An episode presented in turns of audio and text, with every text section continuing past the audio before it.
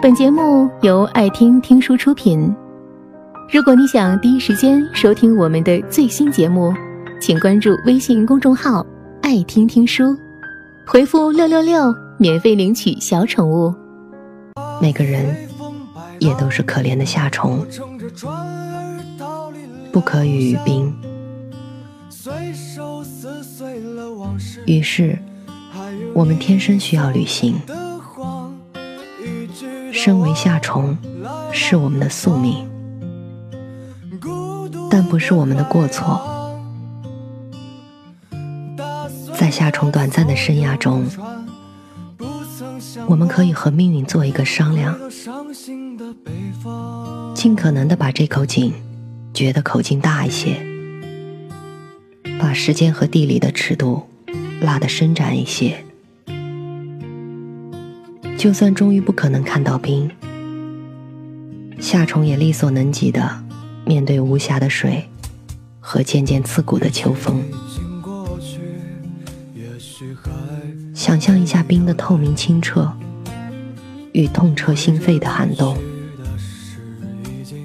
旅行首先是一场体能的马拉松，你需要提前做很多准备。先说说身体方面，以我片面的经验，旅行的要紧物件有三种。第一，当然是时间。人们常常以为旅行最重要的前提是钱，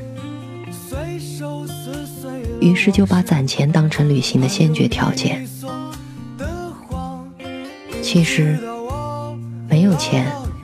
或是只有少量的钱，也可以旅行。关于这一点，只要你耐心搜集，就会找到很多省钱的秘籍。如果把一个人比作一辆车，驱动我们前行的汽油，并不是金钱，而是时间。这个道理极其简单。你的时间消耗完了，你任何事都干不成了，还奢谈什么呢？或者说，那时的旅行只有一个方向，就是地心了。第二种物件是放下忧愁，忧愁是旅行的致命杀手，人无远虑，乃可出行。忧愁是有分量的，一两忧愁可以化作万朵衬托，伴得你跌跌撞撞，鼻青脸肿。最常见的忧愁来自这样的思维：把这笔旅游的钱省下来，可以买多少斤米，多少斤菜，过多长时间丰衣足食的家常日子。将满足口腹之欲的时间当作计量单位，是曾经有用，现在却不必坚守的习惯。很多中国人一遇到新奇又需要破费的事儿，马上把它折算成米面开销，用粮食做万变不离其宗的度量衡。击鼓防饥本是美德。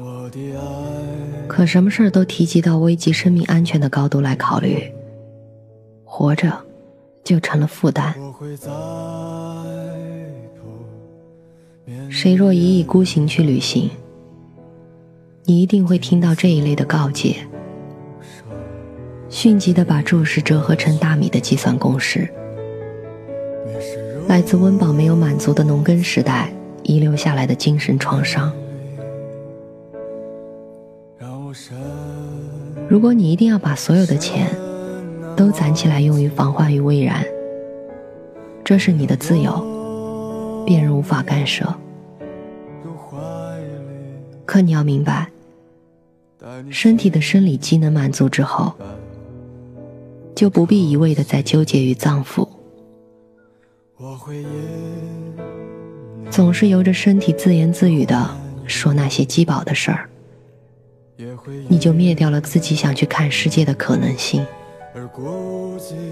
一辈子只能在肚子画出的半径中度过，这样的人生，在温饱还没有解决的往昔，是不得已而为之，甚至可能成为能优先活下来的王牌。在今天，就有时过境迁、过于迂腐之感了。第三桩事儿，是活在身体的此时此刻。此话怎讲？当下身体不错，就可以出发，抬腿走就是，不必终日琢磨以后心力衰竭的呕血和罹患癌症的剧痛。我琢磨着自己还有能力挣出些许以后治病的费用。我相信国家的社会保障机制会越来越好。我捏捏自己的胳膊腿，觉得他们尚能经得住摔打。目前爬高上低、餐风露宿不在话下。若我以后真是得了多少万人民币也医不好的重症，从容赴死就是了。临死前。想想自己身手矫健、耳聪目明时，也曾有过一番随心所欲的游历。奄奄一息时的情绪，也许是自豪。我是渐渐老迈的汽车，油料所剩已然不多。我要精打细算，小心翼翼地驱动它赶路。生命。本是宇宙中的一半微薄的睡莲，终有偃旗息鼓闭合的那一天。在这之前，我一定要抓紧时间，去看看这四野无序的大地，去会一会鹰辈们残留下来的尾迹和废墟。终于决定迈开脚步了。很多人有个习惯。出远门之前，先拿出纸笔，把自己要带的东西都一一列出。旅游秘籍中传授这种清单的俯仰节式。到寒带，你要戴上皮手套、雪地靴；到热带，你要带上防晒霜、太阳镜、驱蚊油。就算是不寒不热的福地。你也要带上手电筒、黄连素，加上使领馆的电话号码。所有这些都十分必要。可有一样东西，无论你到哪里，都不可须臾离开，那就是，你可记得带上自己的灵魂。据说古老的印第安人有个习惯。当他们的身体移动的太快的时候，会停下脚步，安营扎寨，耐心等待自己的灵魂前来追赶。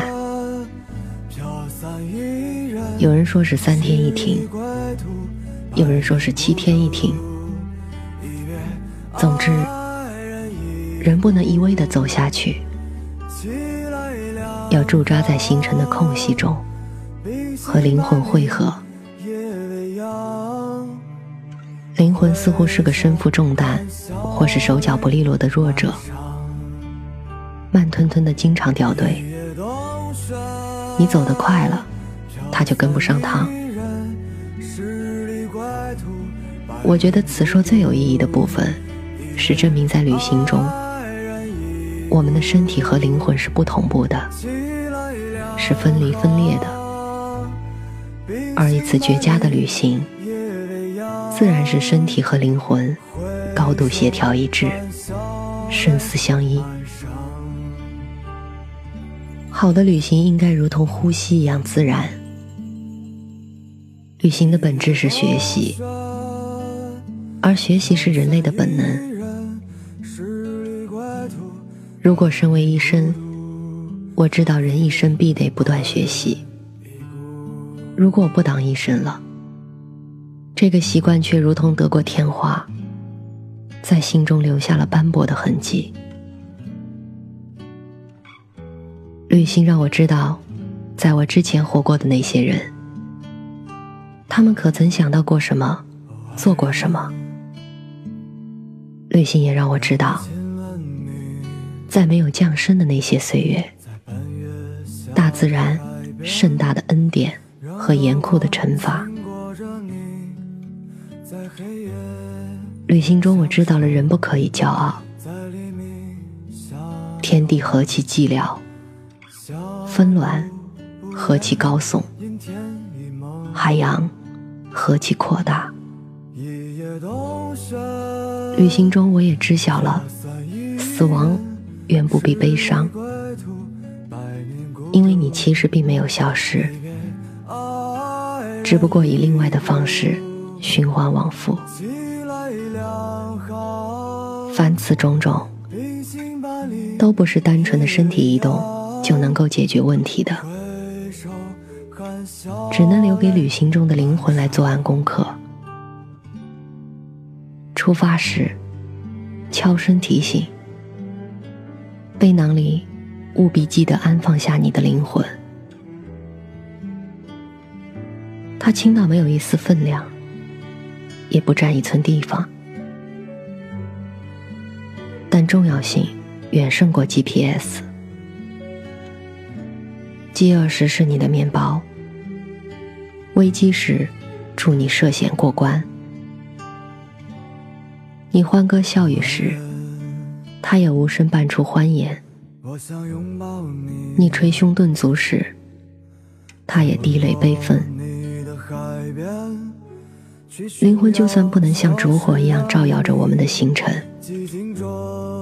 起码也要同甘共苦的跟在后面，不离不弃，不能干三天停一天的磨洋工，否则。